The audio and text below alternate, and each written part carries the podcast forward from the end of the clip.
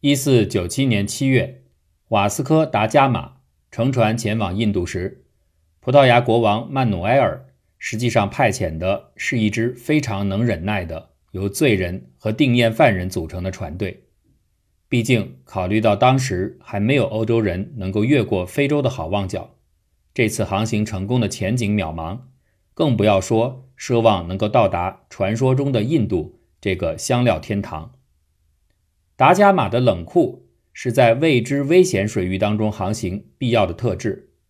同样的，对那些本来也没有多少指望可以继续活下去的人进行投资，看起来也非常的明智。在强大的野心和不屈不挠的毅力驱使下，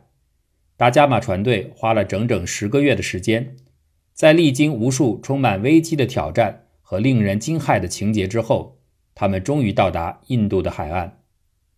这注定将是人类历史上一个伟大纪元的曙光出现。眼前这位先驱者知道，他正站在这种伟大的边缘。然而，出于谨慎和经验，他很清楚，面对一块未知的土地，最好不要一次性的让人全部进入。因此，他从自己杂货堆式的船队当中选择了一个最不起眼的人，让他游泳上岸。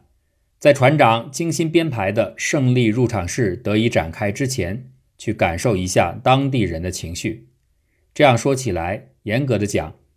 第一个从西方陆地一直航行绕过非洲，踏上印度土地的现代欧洲人，竟然是葡萄牙里斯本里最不起眼的一名罪犯。几个世纪以来，欧洲一直被阻挡，不能直接进入世界上最繁华的东方。首先是政治上的原因，国际贸易在被基督徒掌控的第三世纪之后落入阿拉伯人之手。接着，伊斯兰教的兴起，从第七世纪开始建立起宗教的屏障。随后而来是没有结果的一系列的战争和流血冲突。但所有这些并没有完全改变，自从古希腊和古罗马鼎盛时期以来，西方一直与印度保持着稳定的接触。香料和其他东方产品经常到达饥饿的欧洲各国的首都，但距离、文化和地理因素是如此多变，以至于亚洲成为西方文化想象当中搅拌融合了众多神话与传说元素的丰盛的鸡尾酒。人们对这些神秘是用最严肃的信念和最普遍的范围加以接受的，比如说，圣经当中的伊甸园位于东方。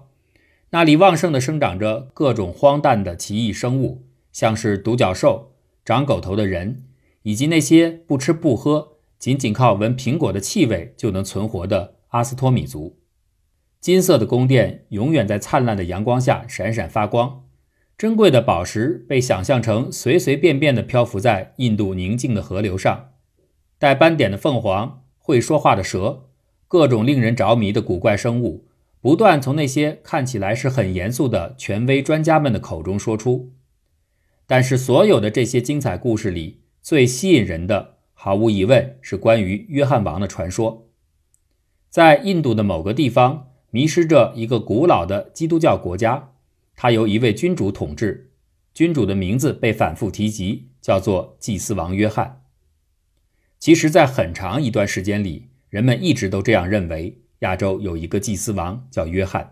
他通过永恒的青春泉水获得长寿，并因此成为广袤的神秘土地上的不朽君主。一些说法认为他是拜访婴儿时期耶稣的所谓三位东方贤士其中一人的后裔，而更具创造力的版本则说他实际上是可怕的成吉思汗的寄养之父。无论哪种说法，都有传言称约翰王拥有无限的财富。包括一副能够显示出整个世界所有角落的魔法镜，以及一张可以同时招待三万名贵宾的巨大的翡翠桌子。公元一一六五年，整个欧洲曾经全州震动，因为据说约翰王本人发出的一封信突然出现在了罗马。在这封信里，他巨细靡遗地赞扬了指挥那些有脚的人、单眼的人、前后长眼的人、半人马。革命人、狼人、巨人、独眼巨人等等的忠诚，经过十二年的反复掂量和斟酌之后，教皇亚历山大三世终于决定要做一封答书，但寄出这封信的信使和此封信从此再也没有人看到。幸运的是，在欧洲，马可·波罗和尼古拉·迪孔蒂在15世纪的旅行分别描绘了整个亚洲较为理性的形象。虽然他们都出于宗教的熏陶和打破香料贸易垄断局面的商业动机，仍然坚信那儿。确实存在着所谓的失落的基督国。如果达伽马和他的手下也因为数百年来欧洲人的集体好奇和想象力而沉迷其间，他们在踏上印度克拉拉邦海岸时就应该想到了传奇的约翰王。他们一定会为此感到失望，因为当本地的国王使节到达时，这些人带来的是马克维纳拉玛的召唤。他是整个印度世界贸易圈里举世闻名的卡利卡特土邦帮主，却并不是基督王。这位国王是当时世界上最大港口之一的中转地的领主，也是国际贸易的基石。甚至远东地区的货物也先会被运送到这里，然后再由阿拉伯人将其运送到波斯与欧洲。在明朝皇帝选择把自己与世界隔绝之前，曾经有大量的中国货物。定期造访卡利卡特，比如说，仅仅在1405至1430年间，著名的航海家郑和就在这儿曾经集结过多达250艘船只，载有2万八千多名士兵，并且前后反复多次。即使在中国人最终离开后，卡利卡特仍然有一个半马来亚人半华人的社区，称为 China Kalibala，甚至这儿还有一位明星级的海盗。叫做 Chinali，这座城市本身就是中世纪商业繁荣的突出原型。它在热闹的集市上接待来自每个有价值的贸易国家的商人与商品，不仅兴旺发达，而且富有统治力。其统治者的实力足以保护他的主权不受印度半岛上那更强大力量的侵害。达伽马与他的手下受到了国王礼貌的接待。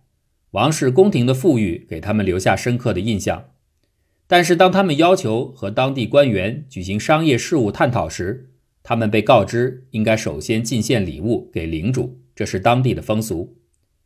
达伽马立刻自信地拿出了十二块条纹纺布、四个猩红色的兜帽、六顶小帽、四串珊瑚、一件六件套的洗手盆、一箱糖、两桶油和两瓶蜂蜜。他信心满满的准备呈送礼物给对方，结果却被羞辱。对马纳维克拉玛的人来说，这些杂碎儿只能让他们发笑。他们当即指出，即便是最贫穷的阿拉伯商人也懂得，在这里的宫廷除了纯金以外，没有别的东西合适进献。达伽马试图通过辩解说，他自己不只是一个想要交易的商人，还拥有着葡萄牙国王大使的身份。希望以此来弥补这种尴尬，但国王的助手们没有被说服。他们直言不讳地告诉他，如果葡萄牙国王只能够买得起这些三流的小饰品，那么强大的萨莫林王室对与他在平等基础上进行任何外交的交往会毫无兴趣的。很明显，马纳维克拉玛根本不在乎一个默默无闻的曼努埃尔国王和一个更加默默无闻的什么葡萄牙。作为一个具有蓬勃发展基础的土豪领主，他的傲气让他很快拒绝了所谓达伽马大使的要求。其实国王也不是毫无道理的拒绝，他对此澄清说：“欢迎葡萄牙人像其他普通商人一样，可以去集市进行贸易，即便他们没有特别的进献，也可以如此。”达伽马虽然对自己的待遇不满意，但他别无选择，只能遵从。因此，他的手下。在阿拉伯人的注视下，在卡里卡特开了一家商店，专门兜售他们从欧洲带来的商品。结果，这些人很快意识到，这些东西在东方根本没有什么人想要。旁边阿拉伯人的敌意当然也不是什么好事儿，因为他们认识到对其商业优势的威胁，因此发起了诽谤的攻势将达伽马和他的士兵们描绘成令人厌恶不值得信赖的海盗。当葡萄牙人向王室投诉时他们遭到了打哈欠式的轻蔑的对待尤其是因为葡萄牙人几乎没有什么珍贵的宝物献给皇家仓库。所以对印度人而言这第一个到来的欧洲贸易代表团是一次巨大的失败。三个月后达伽马的舰队离开卡利卡特时他们给当地人留下的是明显不讨好的印象。